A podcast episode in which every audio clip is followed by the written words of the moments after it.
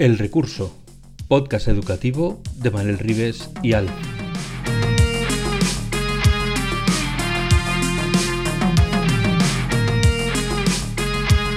El Recurso es un podcast patrocinado por Golden Mac Edu, Grupo Catwin, tu especialista en soluciones pedagógicas Apple para el sector educativo.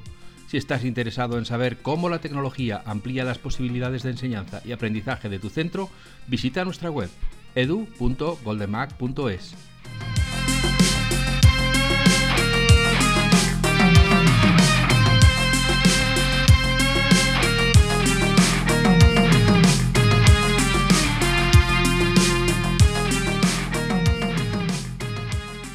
A un nuevo episodio de El Recurso, el podcast sobre educación de Manel Rives y Alf. Hoy está con nosotros Tony Solano, que es profesor de lengua y literatura, es también director del Instituto de Secundaria Bobalar en Castellón. Y hoy vamos a hablar, este es un tema que me encanta, liderar un centro singular, Vamos a saludar a Tony, vamos a saludar a Manel, que está ahí ya mm, así echando la pezuña para atrás porque está deseando saltar al ruedo. Y, enseguida entramos aquí a, torear esto. Hola Tony, hola Manel. Buenas tardes, buenos días, buenas noches.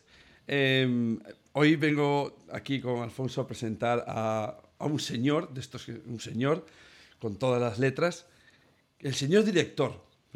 Piensas en mucha gente, señor director, pero es un señor director de un centro singular. Y yo a veces me pregunto si es singular porque tiene un singular señor director. Buenas tardes, señor Solano. Buenas tardes, buenas tardes. Sí, aquí somos singulares todos.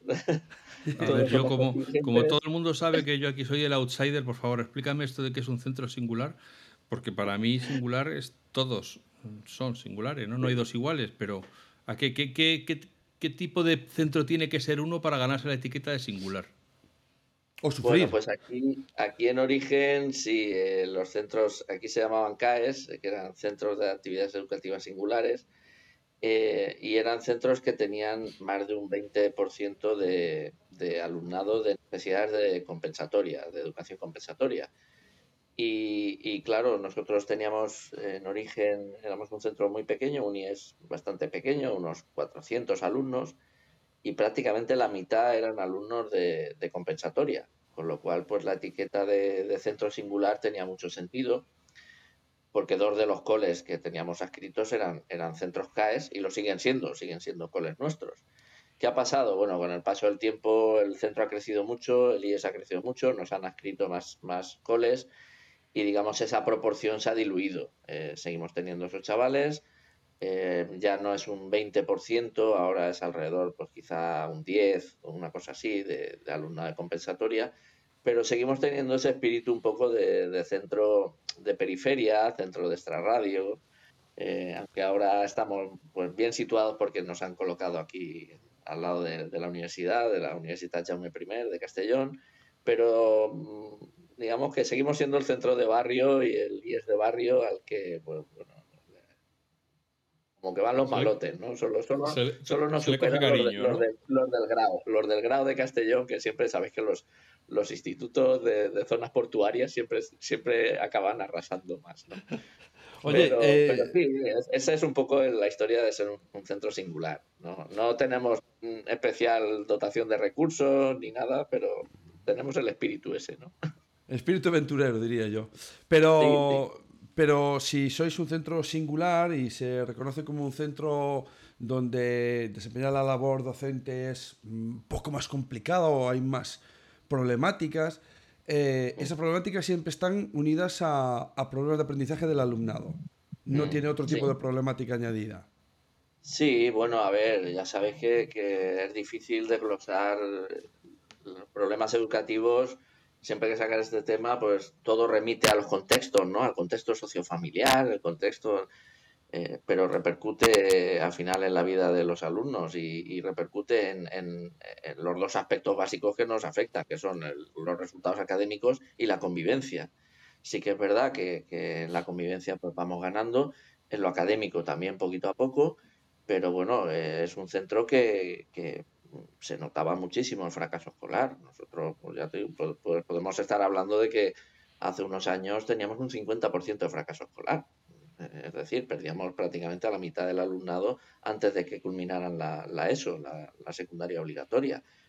Ahora, pues por suerte, hemos, hemos bajado esas cifras y, la convivencia pues también, porque, porque todo va relacionado. Si, si van mal en los estudios, acaban yendo mal en la, en la, relación con los compañeros y viceversa. O sea, no se puede ir bien en los estudios si tu relación dentro del centro no va bien. Así que un poco la tarea del director y del equipo directivo y, de, en general de, todo el claustro es combinar eh, las acciones para que la convivencia sea buena y, los resultados académicos vayan creciendo en, la medida de que mejora la convivencia.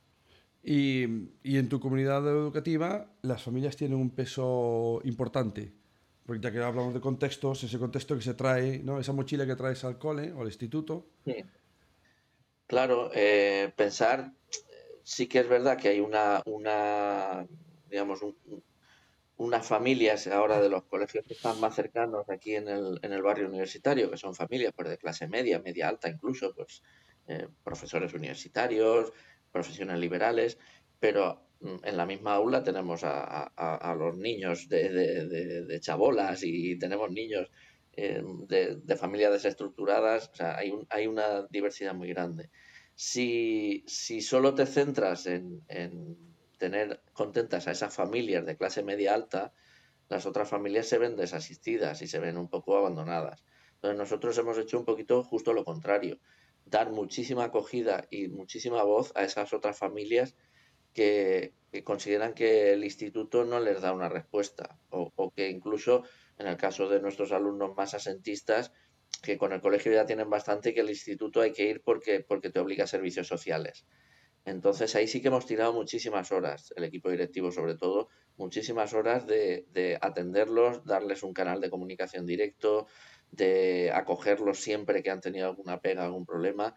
Y eso nos ayuda muchísimo. Quizá no tanto en lo académico, porque es verdad que seguimos arrastrando un fracaso muy alto en, esas, en, esas, en esos colectivos más desfavorecidos, pero sí en la convivencia. Ha dejado de haber problemas de convivencia, porque, porque han considerado que el centro sí que es una cosa suya, que ir ahí al instituto mola.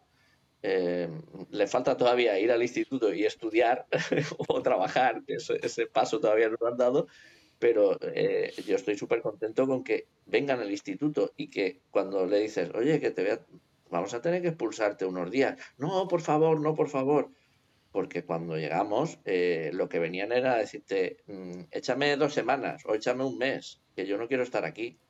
Entonces, mm, no sé, es algo que, la verdad te satisface porque sabes que es producto de esa labor con las familias. Porque si la familia no confía en el centro, los alumnos menos todavía.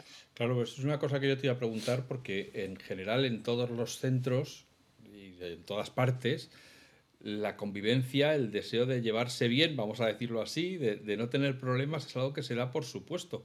Pero aquí tenéis que haber hecho un esfuerzo consciente y establecido una estrategia deliberada de cómo vamos a hacer que estos chavales acepten que llevarse bien no les hace menos peleones de lo que, son en realidad, ¿no? Sí, sí, ha sido, ha sido, casi un plan de choque. Yo recuerdo con horror la primera semana en, dirección, que, fue en septiembre del 2016, y en una semana, eh, pues no sé si, creo que fueron siete expedientes disciplinarios en una sola semana.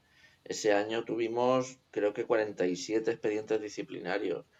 700 eh, partes de incidencias, o sea, era, era como un horror, pero sabíamos que teníamos que actuar eh, mm, a largo plazo. O sea, que, las actuaciones en educación nunca las puedes pensar a corto plazo, porque eh, el profe lo que quiere es que expulses, expulses, expulses y le quites el problema, que, es, normal también, porque, porque es algo que, que, ante una situación conflictiva que está en el aula, que ya no solo te molesta a ti, sino que también molesta al resto de compañeros, de alumnos que están allí, pues lo que quieres es quitarte el problema pero mm, entrar en eso y, que la única salida sean las expulsiones y las sanciones, sabíamos que no iba a funcionar a largo plazo.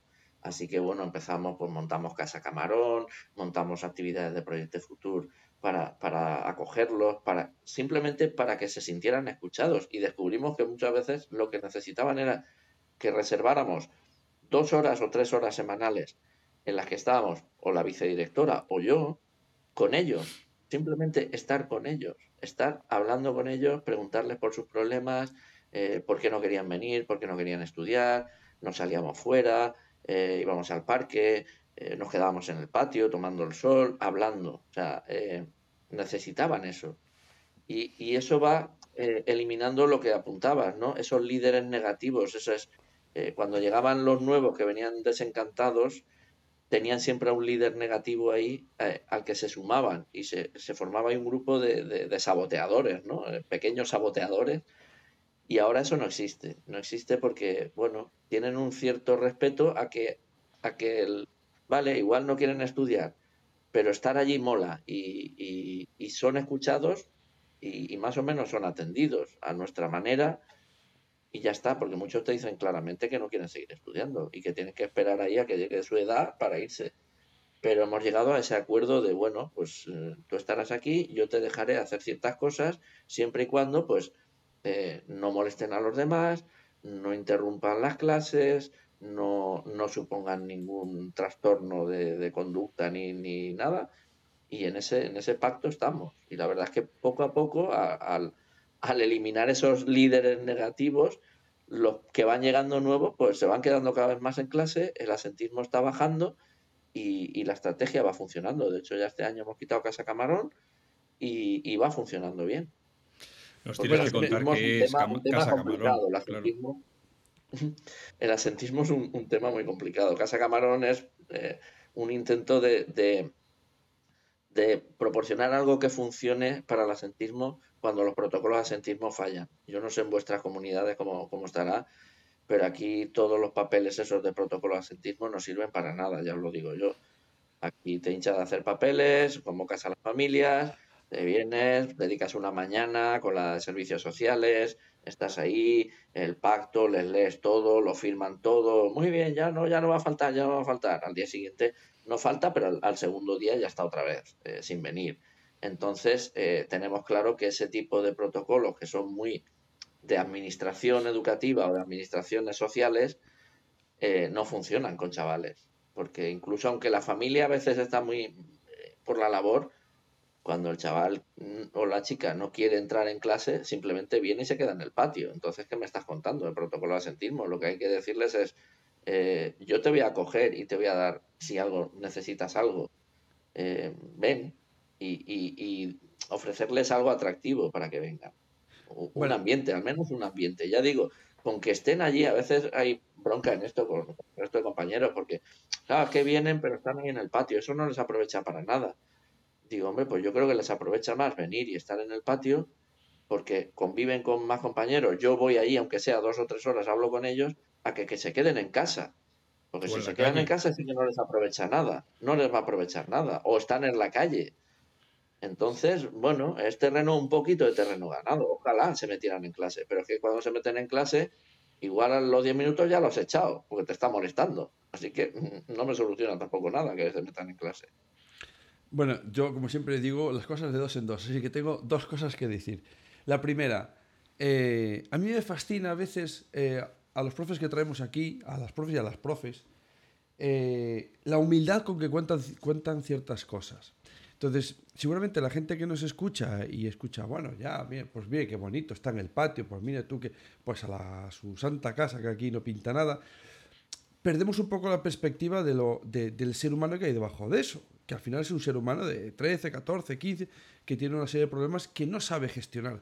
Porque no es que haya salido del útero y, directamente haya pensado, hoy voy a romperle las clases a todos los profes que tengan desde los 4 hasta los 16 años. Les pasa algo. Y ese aprendizaje socioemocional, a mí me parece brutal lo que estás contando, me parece de un valor incalculable, aunque académicamente no pinta en ningún lado y ahí están las estadísticas de fracaso. Porque esos niños acabarán con sus 16 años sin la ESO terminada, pero al final nos olvidamos de esas personas.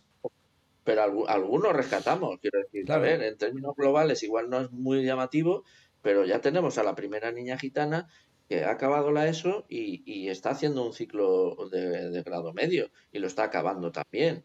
Cuando no habíamos tenido en 15 años ningún alumno gitano eh, que acabara la ESO. Bueno, pues ya tenemos uno y ahora tenemos en cuarto alguno más. Es decir, poco a poco. Eh, lo que no puedes es correr más de lo que, de lo que da. Y...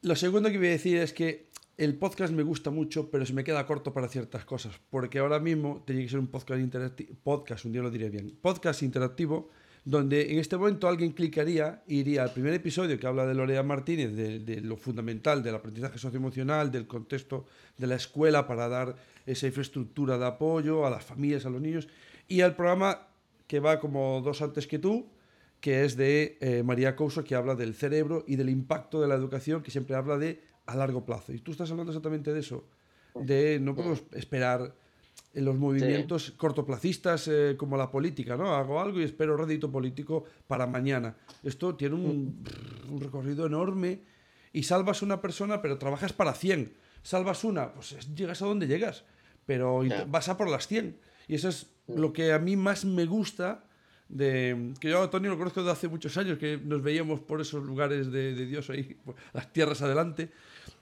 Y siempre tiene ese talante muy eh, batallador, pero no desde, no desde la frontera, no viendo los toros desde la barrera y criticando, sino mira, yo me mojo, yo bajo ahí y yo creo así. Una de las cosas que, que se te hizo muy conocido, no entre los profes, entre los profes ya eras muy conocido entre nosotros, pero eh, por tu blog, por tu forma de enseñar, pero una vez saliste en el periódico hablando de, bueno, tenemos un acuerdo con los profes de que no va a mandar deberes. Bueno, ¿cómo nació eso y en qué estado está ahora mismo la cuestión? Pues sí, a ver, es lo que te comentaba antes. Nosotros, eh, aquí tengo delante las estadísticas de primero de la ESO en el 2016, eh, solo un 43% de los alumnos aprobaba eh, siete más asignaturas. O sea, lo que consideraríamos ir progresando, ¿no? El 43% de los niños de primero era eso. y ahora, en el 2022, tenemos un 72%. Es decir, eh, que básicamente el, poquito que nos falta son alumnos asentistas, la mayoría son asentistas. No, eh, em, ¿Cómo se consigue eso? Bueno, pues yo creo que es una, una labor de todos. Ahí, bueno, pues yo, yo estoy director, pero habrá otros directores antes y después, pero sí que es una labor de concienciación de todo el claustro. Entonces, ahí hay eh, iniciativas como esta que comentas, de, ser un centro sin deberes. ¿Por qué surge aquello? Pues porque cuando estás en la ESO eh, con este perfil de alumnado y resulta que, que, lo ves porque lo vives, eh, que, estos chavales muchas veces lo que se les manda es tareas para casa y ellos cuando llegan a casa ni tienen una familia que los pueda ayudar, ni tienen una academia que les ayude a hacer los deberes, ni tienen a veces tiempo para hacerlos. Y resulta que al día siguiente se corrigen los deberes y se pasa otra cosa. ¿Qué me estás contando? Eso, eso no es aprendizaje, ni es atención a la diversidad, porque los deberes, por mucho que se digan, son los mismos para todos. No me digas a mí que pones deberes para fulanito y deberes diferentes para menganito y el otro le pones otros adaptados para no sé qué. No, Tú mandas ejercicios 7, 8, 9 y 10 y para todos. Y al día siguiente los corrige de la pizarra 7, 8, 9 y 10. Tenéis dudas y nunca hay dudas. Nunca hay dudas, porque todos lo saben hacer. Claro, todos lo saben hacer porque el que lo sabía hacer los ha hecho perfectamente, el que no sabía hacer se lo han hecho en su casa sus padres o en una academia y el que no lo ha hecho, con la mejor de la suerte, se lo ha copiado en la hora del patio del otro. Entonces nunca hay dudas. ¿Qué significa eso? Que cuando llega la hora del examen, porque lamentablemente el, el 100% de la nota casi siempre del examen, eh, esos mismos ejercicios no se saben nada. Entonces, la idea era, en un contexto de necesidades de compensación educativa, los deberes perjudican más que ayudan. Y eso había que explicárselo a los profes. Que no se le puede obligar, evidentemente, hay una libertad de cátedra, hay una, cada profe es un mundo, profes que no se han sumado, nunca se han sumado, están en su derecho, era un compromiso voluntario, pero creo que sacar, simplemente el hecho de sacar el debate y ponerlo en el claustro, eh, como lo ponemos, que lo ponemos todos los años en, el primer claustro de, septiembre, les decimos, mirad, esto está ahí, lo tenéis en vuestra carpeta, el que quiera de manera voluntaria, que se sume. Y, no es ningún compromiso, o sea, que, tú lo firmas y es un compromiso con el centro y con tus alumnos no te obliga a nada. Si un día quieres mandar deberes, los puedes mandar. O sea, que tampoco es que digas, no, he firmado esto, no puedo. Alguno es verdad que viene algún compañero y dice, ay, yo firmé eso sin deberes pero el otro día les mandé no sé qué, ¿tú crees que me dirá algo? A ver, que ni las familias te van a reñir ni nadie, además ni siquiera las familias saben qué, profesor lo firma y qué profesor no. Es una cuestión de reflexión propia. Es que además las familias no se van a enterar de que tienen deberes porque probablemente el niño no los va a hacer. Exacto, ya está, ¿no? O sea que... Y sí que es verdad que, es un poco más eh, la reflexión que hay detrás que el mero hecho de que haya o no deberes, que, que, ya te digo que lo sigue, pues quien lo sigue. Tampoco hay algunos que insisten todavía y dicen, eso lo tendrías que quitar porque yo sigo mandando deberes. Digo, bueno, pues estás en tu derecho, mándalos. No, no. Hombre, es que las familias luego te dicen, pero esto no era un centro sin deberes. Digo, yo creo que se explica suficientemente bien a las familias que es una, una decisión de cada profesor ponerlos o no ponerlos. Así que no os preocupéis que nos van a presionar. Y de hecho no los presionan. También me gustaría hablar, porque claro, aunque en todos los centros hay siempre vamos a, me perdonará nuestra audiencia profesional, está el cateador, perdón por la denominación, pero para entendernos y acabar rápido, está el cateador y está el asqueroso que saca todos sobresalientes. Es al que todo el mundo odia porque lo hace todo bien. Y encima es guapo y, es simpático y, y esos les tenían que poner en un instituto aparte. Eso sí que tenían que irse a un instituto singular, ellos solos allí que se vuelan del asco de su perfección. Pero bueno, ese es otro tema, que es que me lío. Bueno, vamos a ver.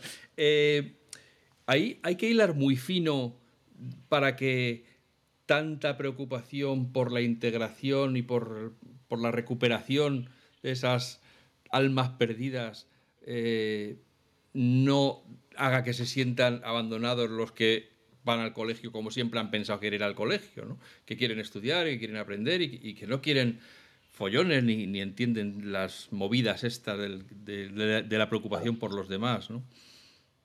Es, es, bueno, es una, una, pregunta muy interesante, muy interesante, porque eh, lo que plantea es eh, todo lo que está saliendo ahora también en las nuevas leyes. Eh, cuando estamos con ese modelo que acabo de contar de mando, o sea, hago la explicación, mando unos deberes para casa, eh, al día siguiente los corrijo en la pizarra y hago otra explicación, mando deberes y los corrijo para casa y así.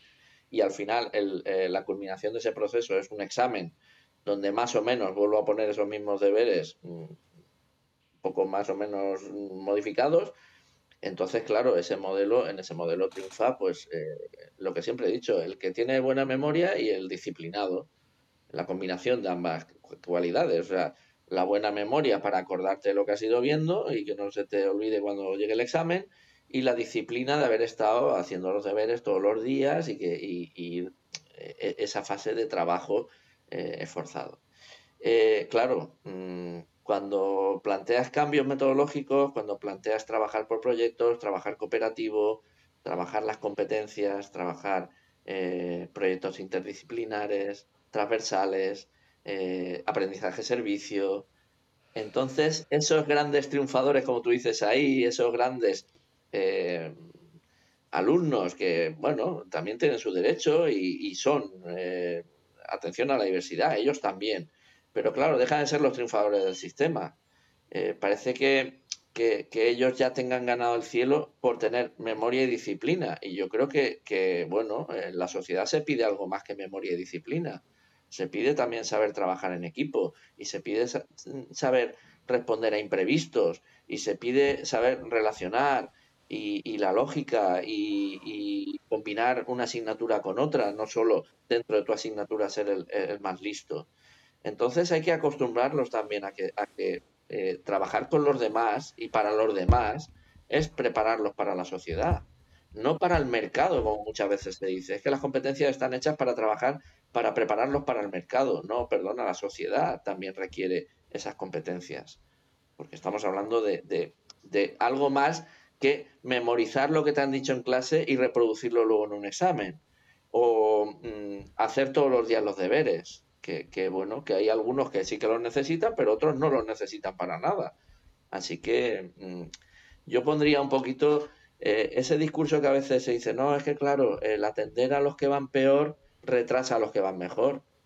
Retrasan, porque tú no les estás dando igual a los otros algo que podrías darles, por ejemplo, actividades de ampliación, o, darles a ellos precisamente un rol en el aula en, en el que ayuden a otros compañeros a, hacer cosas. O sea, Claro, e, esa aula donde el profesor es el, director de orquesta, pero además es el director de orquesta, toca todos los instrumentos y sus alumnos solo están para escuchar, mm, mm, no es un aula bonita. El aula bonita es la que el, el es el director de orquesta, pero tocan todos.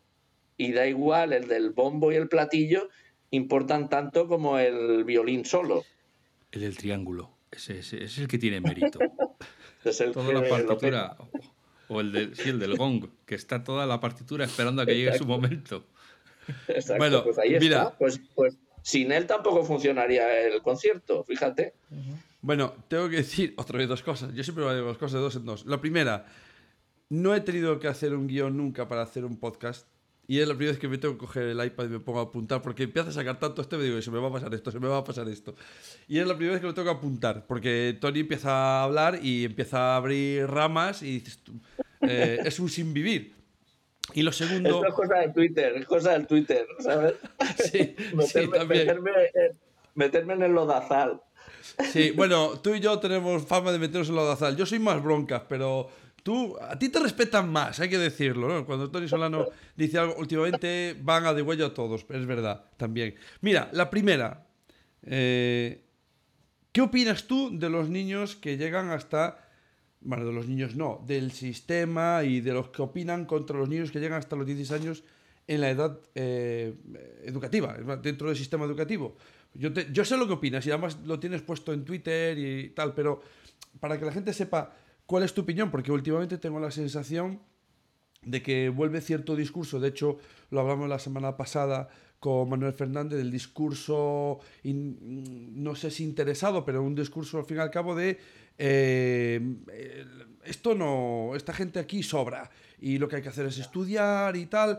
Y, y de hecho recuerdo hace poco haber visto un congreso, el Congreso de Expertos en Educación, y daba miedo la gente que estaba ahí encima del púlpito, ¿no? De lo que decían, daba absoluto miedo en el siglo XXI. Entonces, ¿cuál es tu opinión de, de que un sistema educativo lleva a los niños a los 16 años, además en una etapa como la tuya, donde pues vienen los, se acrecentan los problemas familiares, los niños que entran en una edad complicada, el absentismo, etcétera. ¿Qué te voy a contar yo? Dime. A ver, eh, yo creo que hay una confusión y, y, no sé, ya llevamos muchos años con este sistema y bueno, y si no nos gusta, pues para eso están los políticos y todas esas que lo cambien, pero, pero creo que llevamos muchos años con un sistema que dice que la educación secundaria obligatoria es hasta los 16. Eh, y ese es el sistema que tenemos. Cuando yo oigo esas cosas que tú dices, creo que es mm, eh, compañeros que siguen pensando en que el instituto es como en su época, que uno lo elegía, o sea, cuando acababas la EGB, pues te ibas al instituto y entonces, pues bueno, si ibas al instituto, mm, tenías que esforzarte y si no valías, pues te ibas a otra cosa. Eh, creo que es ese mismo discurso, y, pero es que ahora ha cambiado una cosa, que es que hasta los 16, como sociedad, hemos decidido que los niños tienen que estar escolarizados. Y tienen que estar escolarizados con, tres principios de inclusión básicos, que es el, de acceso, el de participación y el de aprendizaje. O sea, no solo tenerlos ahí. O sea, le tenemos que facilitar que aprendan, le tenemos que facilitar que participen, y que, además que puedan acceder a, todo, a todo lo que ofrece el sistema. Por tanto, eh, no, tendría que haber ninguna discusión. Hemos decidido entre todos que hasta los 16 tienen que estar. Y tienen que estar atendidos, no eh, como muebles. Por tanto, eh, eso debería ser indiscutible. Debería ser indiscutible. la cuestión de itinerarios antes o itinerarios después, yo creo que hay suficientes estudios que demuestran que cuanto eh, más avanzas la, segregación por itinerarios, más eh, desigualdad social perpetúas. Es decir, porque eh, empiezas ya separándolos a los 12 años los que van a ir para, para, el trabajo y los que van a ir para el estudio. Que curiosamente los que van a ir para el trabajo son los de clases sociales desfavorecidas y los que van para el estudio son los de clases sociales medias y altas. Por tanto, eh, muchas veces se relaciona esto no con el mérito, esa cultura del esfuerzo, ¿no? Que, que, podemos también sacar el tema, ¿no? Esa cultura del esfuerzo, ¿no? Como no se esfuerzan suficiente, pues ya directamente a unas FP básicas y que se vayan a trabajar lo antes posible, ¿vale? Que sí, que estén hasta los 16, pero que estén así en un sitio donde no molesten mucho. Oye, si, si hemos quedado que hasta los 16 tienen que estar y todos en las mejores condiciones, deberíamos garantizarlo. ¿Que hay otras opciones? Sí, eh, pues mira, se podía, es verdad que los programas de mejora de aprendizaje que están funcionando bien, pues igual se deberían mm, hacer que funcionaran mejor y que, y que dieran más cabida a esos alumnos que necesitan más apoyo. Igual no tanto apoyo académico, sino un apoyo como hablábamos antes, eh, por riesgo de exclusión, por asentismo. Bueno, pues vamos a ver si por ahí lo podemos mejorar. Pero decir que con 12 años o con, o con 13 ya directamente los envía fuera del instituto, pues creo que no es una buena opción. Sobre todo porque, porque el sistema lo hemos cambiado precisamente para que eso no se dé. Y, ya has dicho muchas veces, más que yo, que ya es decir, la palabra sistema. Eh, ¿Y tú crees que el sistema a, pie de calle, ¿eh? no políticamente es otra cosa? Eh, nada más tú y yo coincidimos mucho en todos estos mm, papeles de protocolos, de todo lo que viene de arriba, que es como muy bonito, muy pintado con flores. Pero cuando aterriza en la realidad de la escuela, eh, el que lo ha escrito no estaba en la escuela, entonces no sabe lo que funciona y lo que no. Y aparte que no pone los recursos para que funcione lo que quiere que ponga el papel. Pero, ¿realmente tú crees que se enseña por competencias?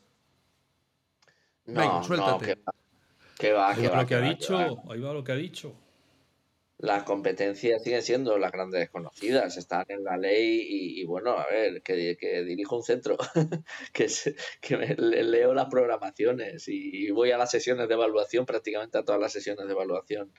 Eh, no, las competencias no, no, se, no se han entendido, eh, se ha desconfiado, pero yo eh, voy a echar un, capote a esos profes que desconfían de las competencias quizá la administración no ha sido lo suficientemente mm, eh, clara y, a veces eh, contundente en cuanto a, dotación de recursos. ¿no?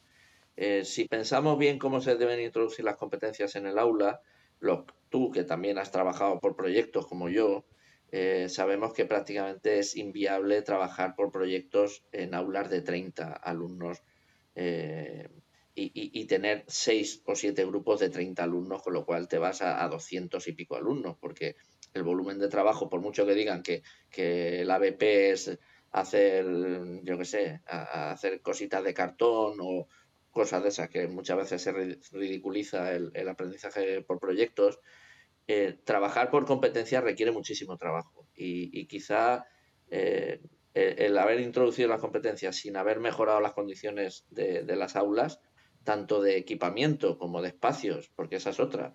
En un aula como la que tengo yo en mi centro, 30 alumnos que casi no se pueden mover, ¿qué proyectos vas a trabajar si no nos podemos ni, poner en grupos muchas veces? Entonces eso ha, provocado un descrédito y ese descrédito es las competencias para que a mí me dejas que yo voy a seguir haciendo. Además, como sigo haciendo y nadie dice nada, significa que tampoco serán tan importantes. Y así han pasado muchos años. Y de hecho, quien ha dicho en un centro que trabaja por competencia se han reído de él en su cara y ya está. E, era el rarito, cuando la ley te decía que tenías que hacerlo así.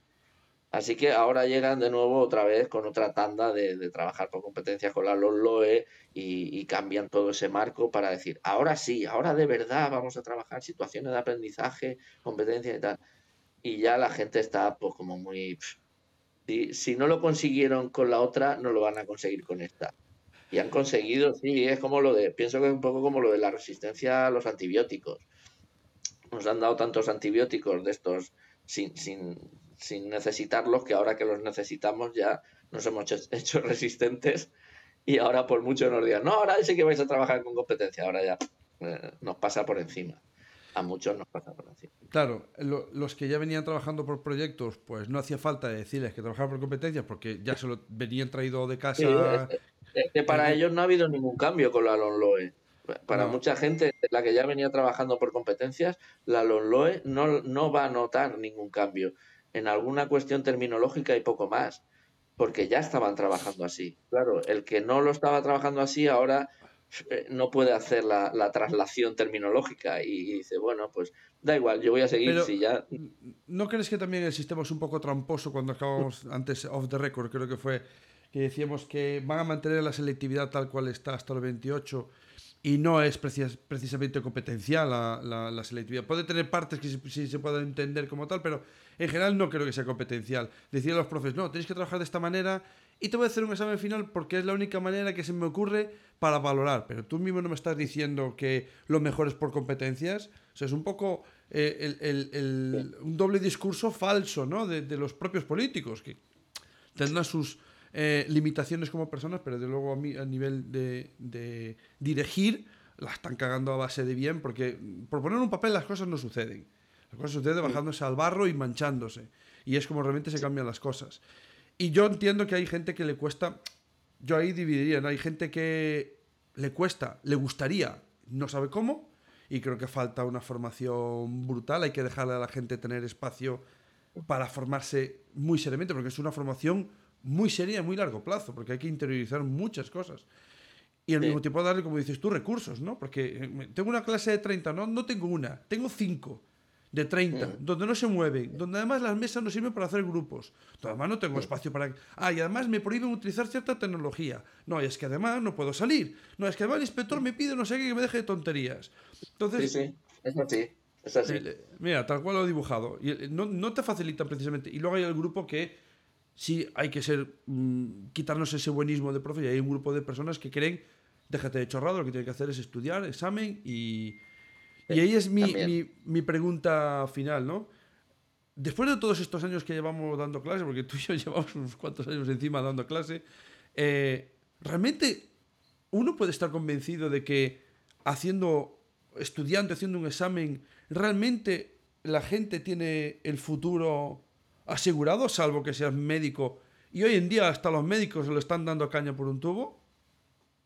No, yo, yo creo que no. Y, además, fíjate, yo creo que eh, em, todos tenemos casos, eh, también lo comentábamos antes, ¿no? De, chavales que son excelentes y que sabes que son súper competentes en, en, muchas materias y luego tienen resultados desastrosos en un examen, en uno o en varios, simplemente pues porque están pasando una mala racha o, o porque el modelo de examen que les han puesto eh, simplemente está, está mal planteado, ¿no? Entonces, eh, yo creo que todo el mundo tenemos claro que un examen no, mide más que lo, que lo que pongas en él, que es una ínfima parte de lo que es el aprendizaje de un alumno. Eh, que está claro que sí, que lo que decíamos, ¿no? Si para trabajar por competencias, por proyectos, por lo que quieras, eh, o, por tareas, me da, igual lo que sea, requiere una supervisión continua durante todo el trimestre y que es muy difícil hacer una supervisión continua de todos los alumnos y de su progreso cuando tienes 200 o, o 150 alumnos, ¿no? Pero eh, yo creo que, hay que seguir insistiendo en esto, hay que seguir insistiendo en esto porque mm, si nos rendimos y, cedemos a esa tentación de decir, bueno, pues al final es verdad que la única manera de evaluar es con un examen, con una prueba. Eh, y resulta que no te, no te tienes que ir muy lejos. Tú fíjate, cuando vas a una oposición de, profesor, no, no, vale un examen solo. Eh, vas a un examen y luego vas a una defensa, a una unidad, o vas a una defensa, a una programación y tal. Eh, cuando vas a, optar a un puesto en una empresa, pues la mayoría de sitios no te hacen un examen para entrar. Eh, en nuestra vida, fuera del ámbito académico, los exámenes sirven para muy poco, por mucho que digan. se valoran otras cosas y se valora capacidades que, no se miden en un examen. Se valoran capacidades de decir, ponte ahí y, a ver qué eres capaz de hacer. Y, eso son competencias, no, no es, son preguntas de un examen. Pero bueno, igual nosotros seguimos siendo herederos de ese modelo que, que, clasificaba a la gente por exámenes y no sabemos salir de ahí, o no queremos. Bueno, pero somos herederos, pero la pregunta sería, ¿y los que vienen detrás no son también herederos o, son, o, ves que en algún momento han cambiado el chip y vienen con otro planteamiento? Los profes nuevos. Pues los profes nuevos hay de todo. Y, los claustros, sabes que, muchas veces el profe nuevo, pues lo que hace es eh, repetir lo que ve. Eh, si, le fue bien, eh, claro, ahí jugamos lo del sesgo del superviviente, que, es, un clásico, ¿no? si a él le fue bien, mm, lo repetirá y pensará que eso es lo mejor, porque a él le fue bien. Eh, si entra en un claustro donde están haciendo cosas nuevas y, por suerte esas cosas nuevas eh, ve que funciona, pues hay posibilidad de que, de que adopte otras formas.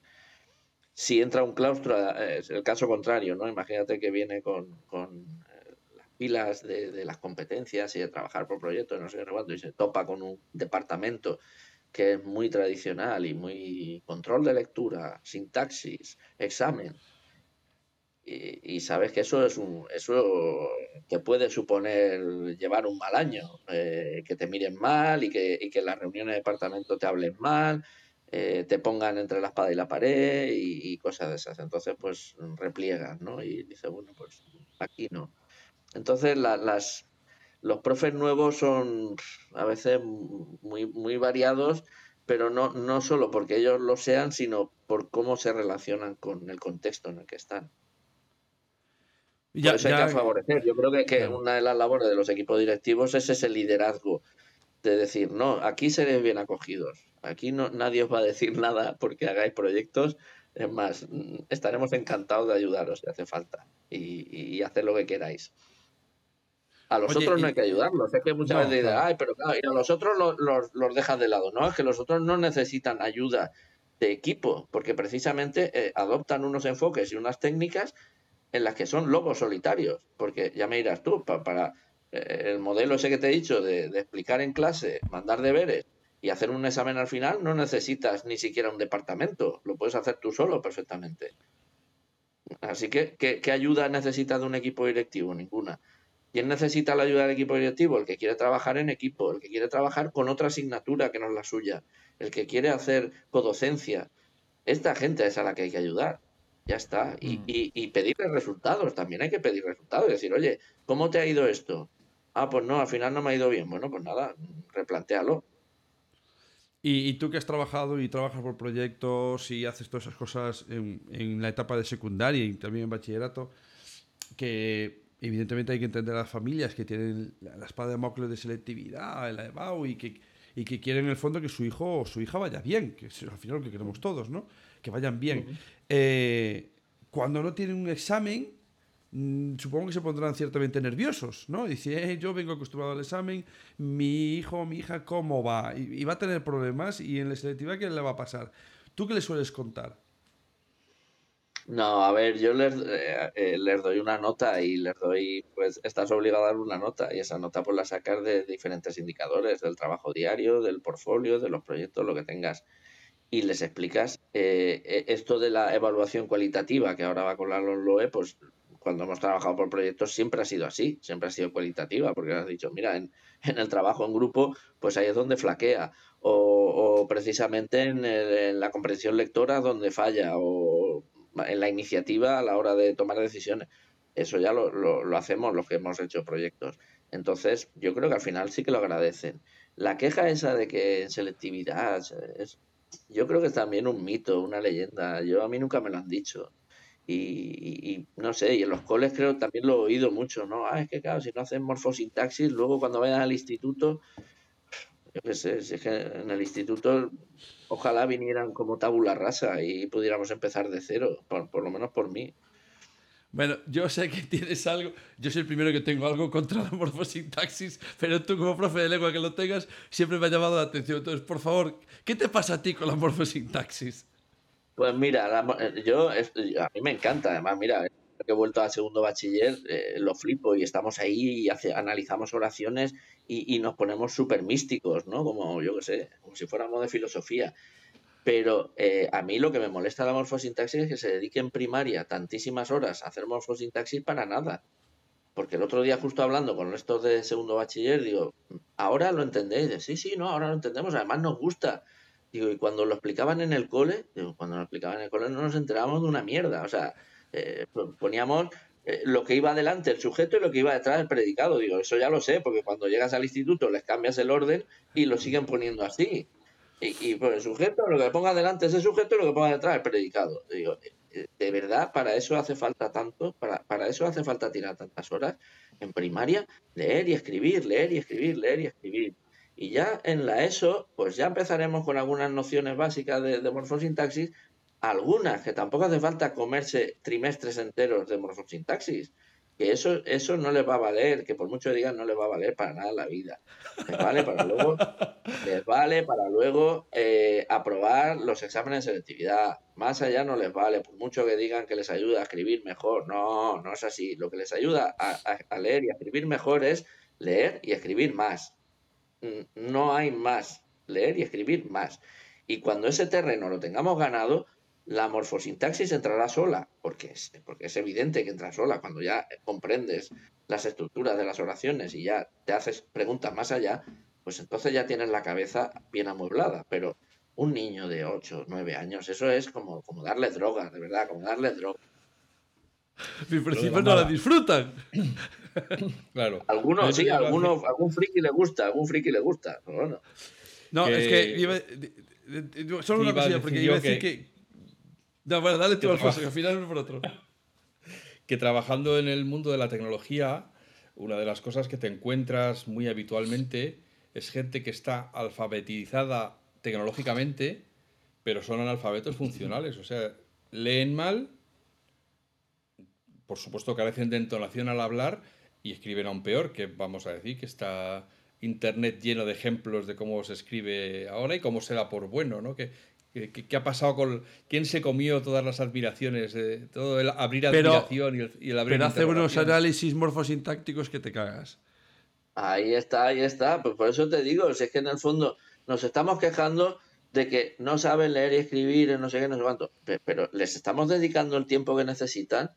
Porque yo cuando, yo, yo he sido el friki también de que en primero de la ESO, segundo de la ESO, los libros de lectura se han leído en el aula, no se mandan para casa pues qué mejor sitio para leer que el aula, que es donde, donde tú descubres quién se, quién se atasca, quién eh, le cuesta, quién no se está enterando de lo que lee.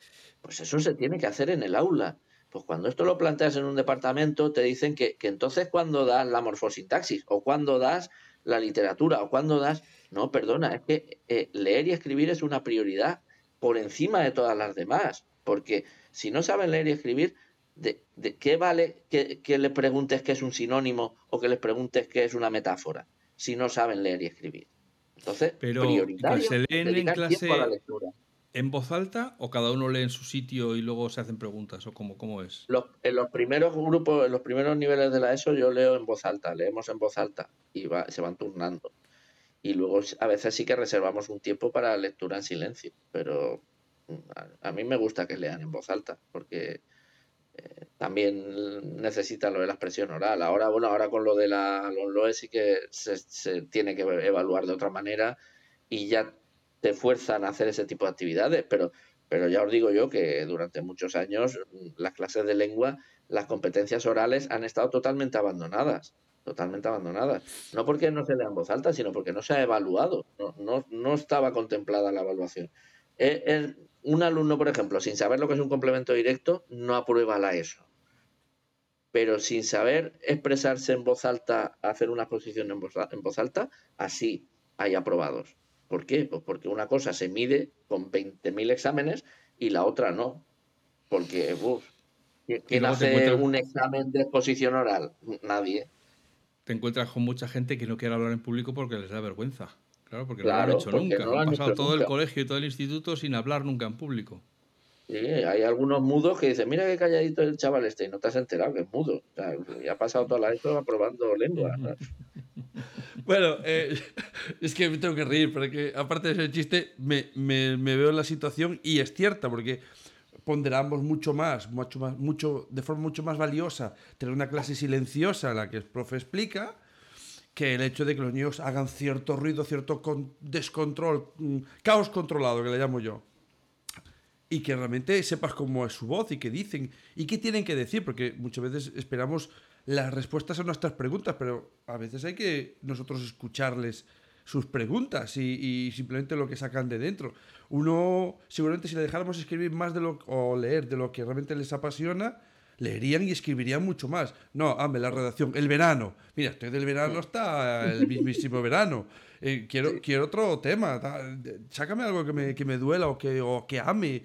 O seguramente si tiene un, argentino en clase, ahora te escribiría la final de, la Argentina-Francia. Eh, no, la he visto, pero da igual. El caso es que te la escribiría, lo tendrías escrito, vamos, cinco folios seguro. Ese es el otro problema, ¿no? De, si queremos, ¿qué papel estamos dejando a los alumnos? Eh, después de todos estos proyectos, yo tengo la sensación de que los alumnos siguen siendo receptores de contenido. Eh, tú acabas de decir, bueno, no se evalúa la exposición oral. Eh, es, que, es que si nos lo pone una ley no nos tiene que interesar. Eso que decías últimamente en Twitter, ¿no? Que oye, aparte de decir a la administración lo que hay que decirle, que hay que decirle muchas cosas, control, somos docentes, ¿no? Somos, somos, en principio somos profesionales, tendríamos que cuestionarnos muchas cosas. ¿Nos cuestionamos cosas en el claustro? Mm. Aparte de lo que me duele a mí como profe que me hagan, como profe, como profesional. Sí, lo que pasa que, que también lo comentaba el otro día, eh, parece que confundimos. O sea, en un claustro eh, deberíamos mm, preocuparnos de las cosas que afectan al sistema educativo, no de cuestiones laborales que eh, corresponden a otro ámbito, que es irte a quejarte al sindicato. O sea, el tema de, las condiciones en las que estás trabajando, que tienes muchos alumnos, que, que los equipamientos no están bien, todo eso eh, corresponde en otro sitio, ¿vale? Eh, protestar. E, en el claustro deberíamos plantearnos esas cosas, ¿no? Es decir, ¿por qué no estamos mejorando resultados académicos en, este nivel? ¿O por qué este grupo no está funcionando bien y el otro sí? Eh, sí que es verdad que las sesiones de evaluación se habla, pero cuando te pasas al, macro, ¿no? A, la organización, parece que de miedo da miedo porque nos, nos pone ante el espejo, ¿no? Eh, nos pone ante el espejo de decir, bueno, es que hay asignaturas que van bien y otras que van mal. Mm, claro, ya, ya entras en el conflicto, ¿no? Ah, claro, esta va bien pues porque regalan la nota. Eh, no, igual estaba mal porque no se están tomando medidas que, hay que tomar. Entonces, eh, sí que hay reflexiones, pero muchas veces esas reflexiones son incómodas. Son incómodas. Y, y acabas hablando, pues ¿sabes de qué acabas hablando en el último claustro? Pues de, cómo regular el uso de los móviles. Y, resulta que de, algo que realmente no es problemático en el centro, porque sí que es verdad que hay mucho ciberacoso y todas estas cosas, pero, pero realmente el ciberacoso no se da en el instituto, el ciberacoso se da fuera del instituto. Lo que pasa es que, afecta, claro, entre ellos. Pero el que, el que se crea una cuenta y, se mete con otro, eh, da igual que lleve el móvil al instituto como que no, lo va a hacer en su casa. Entonces, entramos a veces a discutir de problemas que, realmente son problemas de logística más que de educación. Y, nos enzarzamos en disputas muy, muy dolorosas, porque a veces cada uno defiende con fervor su, su posición, de cosas que no son educativas, que son casi policiales o parapoliciales. Mira, acabas de sacar el tema ya de la tecnología y tú eres de los que llevan mucho tiempo escribiendo un blog. Ahora somos muy raros los que escribimos un blog, ¿no? O sea, lo que se ahora es el TikTok y tal, que yo ahí ya no entro, ya me viene mayor la cosa. Sigo un blog que no leerá a nadie, pero es lo que mola. A mí. pero forma parte de lo que estamos hablando, de no leer y no escribir y no. Sí, sí. La gente no lee no leen en ninguna edad ya prácticamente. Sí, echarle la culpa a los niños de que no leen es no mirarse en el espejo del adulto que tampoco lee. que, los, lo había contado ya aquí en el podcast, pero el nivel de tiempo de lectura eh, de un artículo en el periódico son segundos. Porque la gente no se lee el artículo entero. Hace una mirada superficial eh, y ya corta, ¿no? O sea, no tenemos esa, esa necesidad de leer igual que antes. Necesidad interna me refiero intrínseca. Pero ya que saques el tema de la tecnología de soslayo, eh, a mí me pasa un poco como con el tema de los exámenes y competencias. De, esto debería estar a estas alturas de la vida superado, porque anda que no llevamos años hablando de... ¿Se ha caído? No, no. ¿Me he ido? No, no, la imagen sí, pero ahora sí. Vale, se, se te ve la imagen.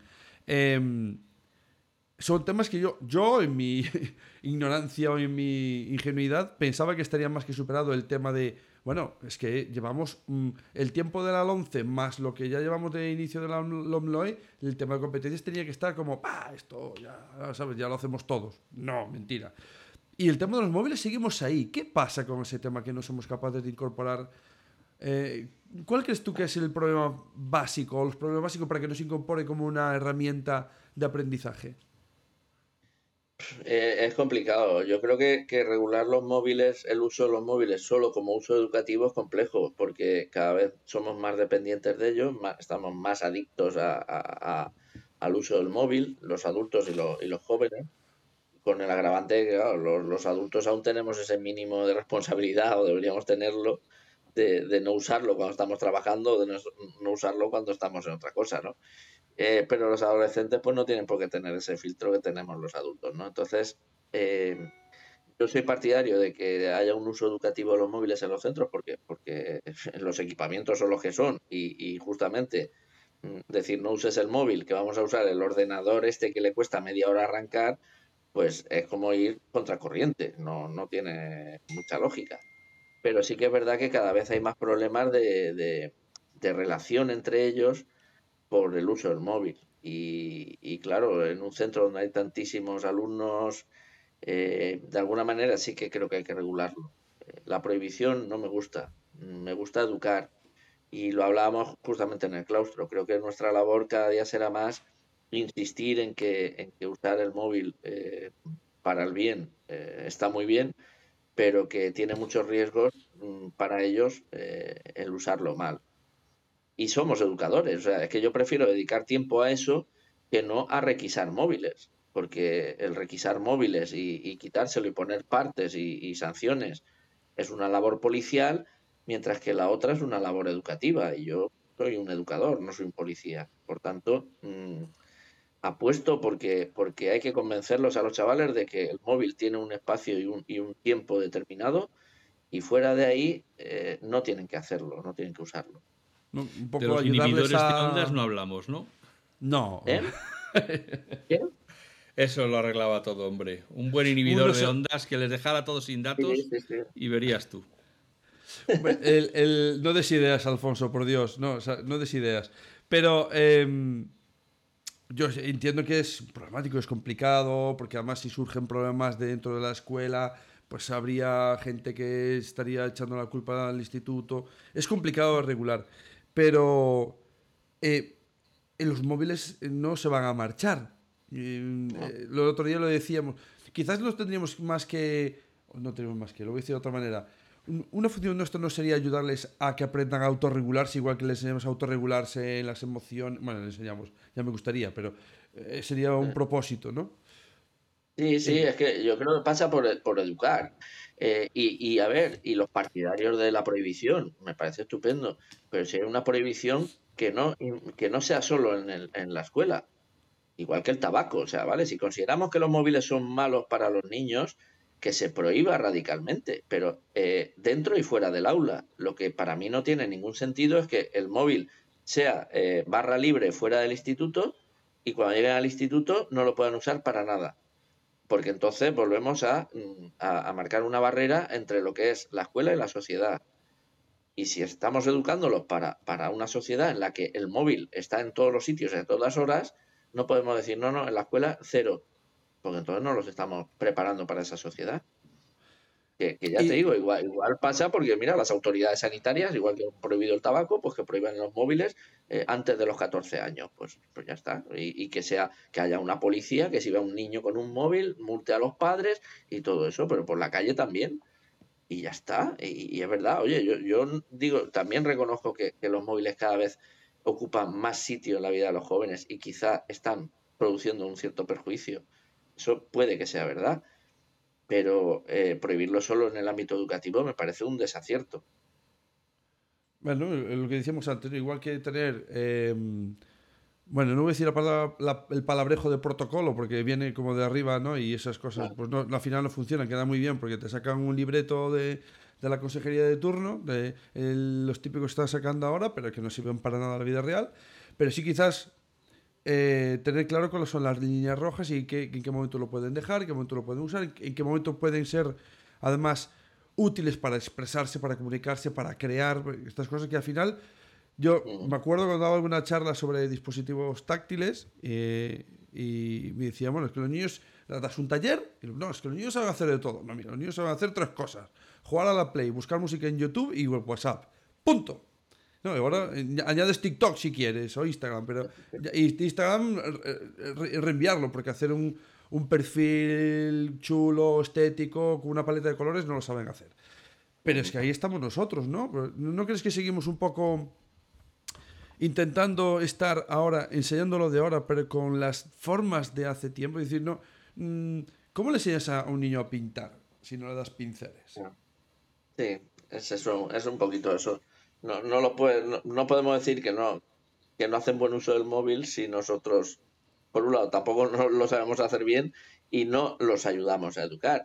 Y otra vez volvemos al tema, no, pero eso, eso tienen que traerlo de casa. Y, y de nuevo volvemos al debate, eh, a la pregunta anterior, ¿no? Si hemos decidido que hasta los 16 años de escolarización obligatoria, deberíamos garantizar que eso que es básico, el aprender a usar dispositivos móviles, aprender a usarlos bien, ser respetuoso, no usarlos para el mal, todo eso debería estar también dentro del PAC de la escuela pública y obligatoria, porque no podemos confiar eso a que cada familia lo haga a su manera, porque sabemos que las familias muchas veces ni tienen medios, ni tienen eh, recursos, ni formación para hacerlo.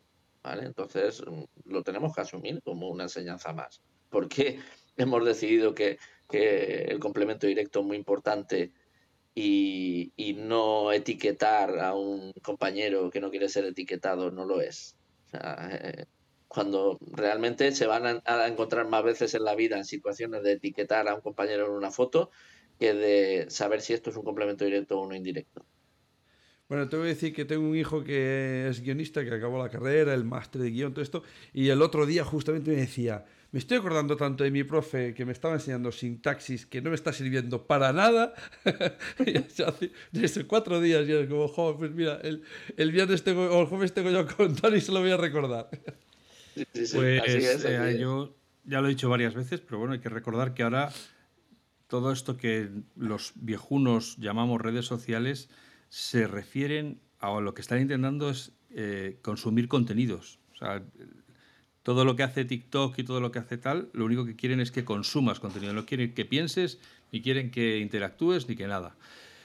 Aquí lo vamos a dejar. Eh, me ha encantado esta charla porque tiene muchas, eh, muchos retos a, asunciones de ideas que todos tenemos asentadas y creo que merece la pena darle una segunda pensada. Por primera vez y sin que sirva de precedente, voy a estar de acuerdo con Manel espero que no me lo tengáis en cuenta y tengo que reconocer que Tony Solano es un director muy singular. Por eso está muy bien donde está y por eso lleva muchos años dirigiendo un instituto. Amigas, amigos, agradecerle a Tony que haya encontrado este rato para estar con nosotros, agradecerle a Manel que haya estado un poquito más callado de lo que suele y, y, a vosotros que estáis ahí cada semana escuchando nuestras charlas, como siempre agradeceros de corazón la fidelidad que lo paséis muy bien. Esto seguramente lo vais a escuchar ya cuando el año esté dando los últimos temblores, así que mm, que, que hagáis la transición con alegría y con felicidad y nos vemos al otro lado. Hasta pronto. Bueno, yo no puedo quedarme tan callado tanto tiempo que me da algo antes postdata, postdata. No, no, eh, postdata. Em, hemos hablado todo el rato con Tony Solano de casi como su figura de director, ¿no? De, de, de, bueno, líder de un grupo de personas que intenta hacer todo lo que está en su mano para ayudar a esos pequeños y a esas familias de esos pequeños, que eh, lo vuelvo a reiterar, lo dice, en mi humilde opinión, lo dice con demasiada humildad. Yo creo que hace un trabajo, me decía un amigo mío, ímprobo, un trabajo ímprobo y muy poco recompensado para, para, el trabajo que es tan complicado de, de, ver la sociedad y la educación de otra manera.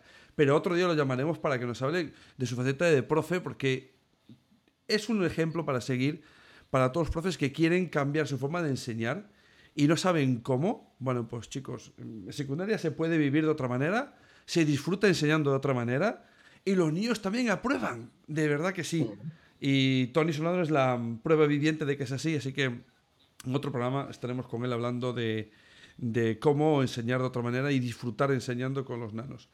Lo dicho, hasta el año que viene, recursillistas. Un placer, Tony. Muchas gracias, muchas gracias a los dos y ha sido un placer para mí. Venga. Hasta luego. Adiós. Podcast patrocinado por Golden Mac Edu, Grupo Catwin, tu especialista en soluciones pedagógicas Apple para el sector educativo.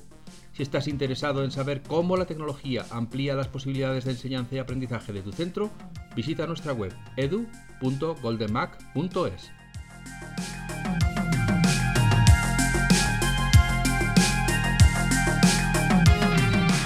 Solo por escuchar el podcast El Recurso, Geniali te ofrece un descuento en su plan EduPro del 30% hasta fin de año. Para beneficiarte del descuento en Geniali, tienes que introducir el código de descuento podcast recurso 30. Ya sabes, si quieres beneficiarte de un descuento del 30% en la suscripción de Geniali, solo tienes que introducir el código de descuento Podcast Recurso 30. Todo junto, sin espacios. Que lo disfrutes.